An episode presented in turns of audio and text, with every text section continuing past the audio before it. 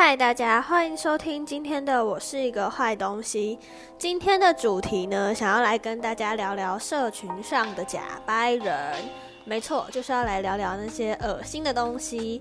但是在进入今天的主题前，没错，就是我又要题外话一下了。呃，开节目到现在，我身边其实有蛮多同事跟朋友都有在听我这节目，所以就先谢谢大家。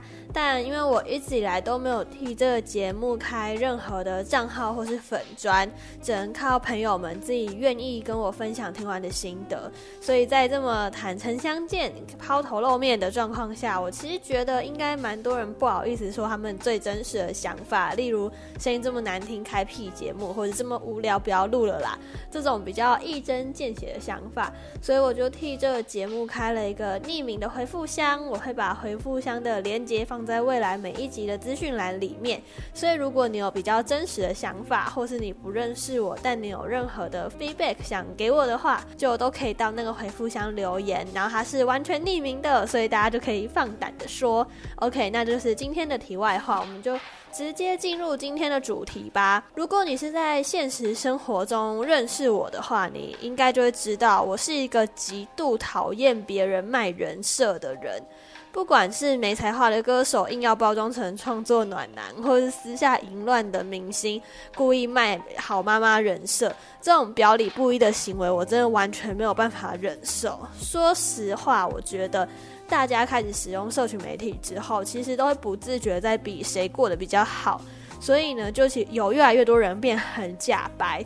我今天就统整了四个，我是真的就是看在生活中看过假白行为，应该说就是我的社群上面会看到的假白行为，等于我的朋友们做出来的行为。那首先第一个假白行为，我给他下的标题是假装很熟一个地方。今年因为疫情的关系，蛮多过去长假会出国的朋友就不能出去了。我的 IG 就直接被超多朋友洗版，洗什么？好想回去 LA 哦，好想回去英国，好想回到在法国的日子哦之类的动态，真的是洗爆哦。然后我看到的时候都会觉得，Hello，回去吗？回去哪？就是我不懂大家为什么都要说要回去某个地方诶，如果说你是曾经去当交换学生，然后长待了两三年，那也就算了。可是你不过就是去年暑假去了五天，五天呢，我就觉得到底是要回去个屁哦！我觉得那些说好怀念那边的食物哦，好怀念那边的天气，这种动态都超合理。但回去这个词就很三小啊，明明就是台湾人，真的不用硬装的，好像在那边土生土长哎，想回去是要回去哪？赶快回家去睡觉啊！真的是假掰。对，然后第二个假掰行为呢，我下的标题是假励志真厌世。我有一个朋友，常常在他现实或是他动态发的文的时候，都会说：“今天天气好好，我也要努力哦。”或是“天空好蓝好美，心情也要美美的。”这种就是很正能量的文字。但我本人就是刚好就是有在他的 IG 自由名单内，我完全不知道为什么我会在那里面。总而言之呢，就发现他会在发完那些正能量之后，然后发。太阳那么大，到底是要热死谁？这种跟他公开文章完全不一样的东西，而且还是用同一张照片。后来想想，我觉得他其实也很辛苦，因为同样的照片，他要想两个很反差的文案，而且要反差到会让人印象深刻。所以真的就是还是帮他拍拍手，好不好？真的是辛苦这位朋友了。那第三个假掰行为呢？我觉得发文是会 hashtag BFF，hashtag 宝贝，hashtag 一辈子，hashtag 永远的朋友。这个行为呢，我有个故事要讲。反正就是我两个都还不错的朋友，简称叫大明跟小明好了。然后本来大家其实都处的挺愉快，可是有一天大明跟小明突然吵了非常非常严重的架，而且还是为了那种谁不揪谁出去玩这种超无聊、超幼稚的事情。总而言之，他们吵架之后呢，大明就跟我说，他觉得小明很幼稚、很无理取闹、很乱七八糟，他再也不想跟小明相处了。然后呢，他们吵吵架过后的一两个月，大明有一天突然发了一张他跟小明的合照在他的 IG 上，然后现实动态的字大概就是写“未来好几个月不见的宝宝要想我哦”之类的。然后呢，小明也有转发这则现实动态，我看到的时候当然就是想说，哦，他们两个可能和好了，那很好啊。结果就在大概两三个礼拜前吧。大明来问我要不要一起去吃饭，可是他在约我的时候，他就加了一句：“可是有小明哦，你不介意吧？”我听到当下想说：“嗯，我有什么好介意的？又不是我跟小明吵架，是大明跟他吵架。”所以我就回大明说：“没关系啊，我不介意，你们两个和好了。”结果大明就回我说：“没有啊，谁要跟他和好？”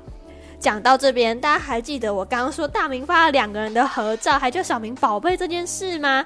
所以我就很故意的跟大明说：“哦，那你之前那个现实发那样，我以为你们和好了耶。”然后大明接着就顾左右而言他，他就是不承认有这个现实存在，然后说什么谁要跟他和好啊，恶心死了之类的。后续呢，到底是怎么样？他们到底有没有和好？其实我根本就也不知道，因为我直接把大名封锁了。对我就觉得这样子人前宝贝人后婊子的人真的很恶心啊！我真心的说，大家不喜欢一个人，真的不要硬要装喜欢，你就只是会显得很假，然后被其他人讨厌。就就我就是那个其他人，然后我就会觉得你很假白。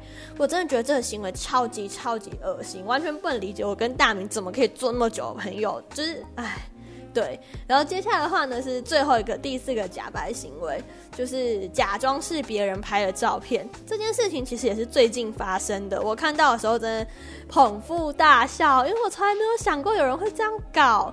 就是我拍，我有一个拍照很爱开美肌的朋友，而且他把美肌开到蛮强的。然后他某一天呢，就在他的 IG 上面连发了好几张动，好几张照片，然后搭配的文案几乎都是被同事偷拍了啦。干嘛这样偷拍我这类的文字？但是呢，那个照片的鼻子一看就是非常的不自然。然后，如果你手机是 iPhone 的人，应该就会知道 iPhone 的前后镜头画质其实差蛮多的。总而言之呢，我本人就是非常的无聊，放大那个照片，就发现，哎，那个画质根本就是自拍镜头的画质啊！所以那张照片根本就是那个朋友他自己把手机架好，然后打开超强的美机拍出来的自拍耶。所以到到底干嘛要装成别人拍的啊？就是。你也可以什么字都不打，纯发照片，或者是那是你的版，然后你想要发自拍你就尽情发。反正我看到的时候就觉得满头问号，因为我觉得他好像有点用心，但又觉得很假掰。然后这个行为就是假掰到有点可爱，因为我真的觉得好好笑哦。嗯，其实社群上面的假掰行为真的就是不止这样。我原本整理了十二个，诶。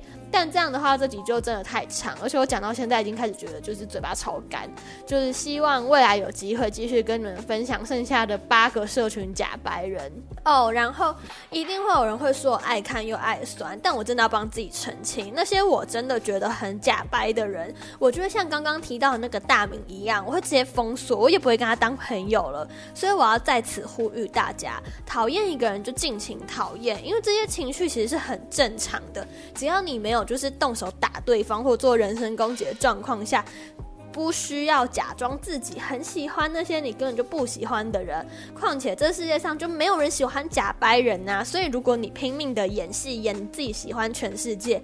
大家也只会觉得你正能量到很荒唐，才不会喜欢你。就希望大家都忠于自己的心，好不好？然后不喜欢的人就不用勉强做朋友了。真的不要当人前宝贝、人后婊子的那种双面人呢。对，这真的很恶心。总而言之，这就是今天这一节内容。然后，如果你们身边有假白人的话，就是可以去我刚才讲的那个匿名留言箱留言给我。然后之后有机会的话，再跟你们分享其他假白人的行为。然后我们就下期再见吧，拜拜。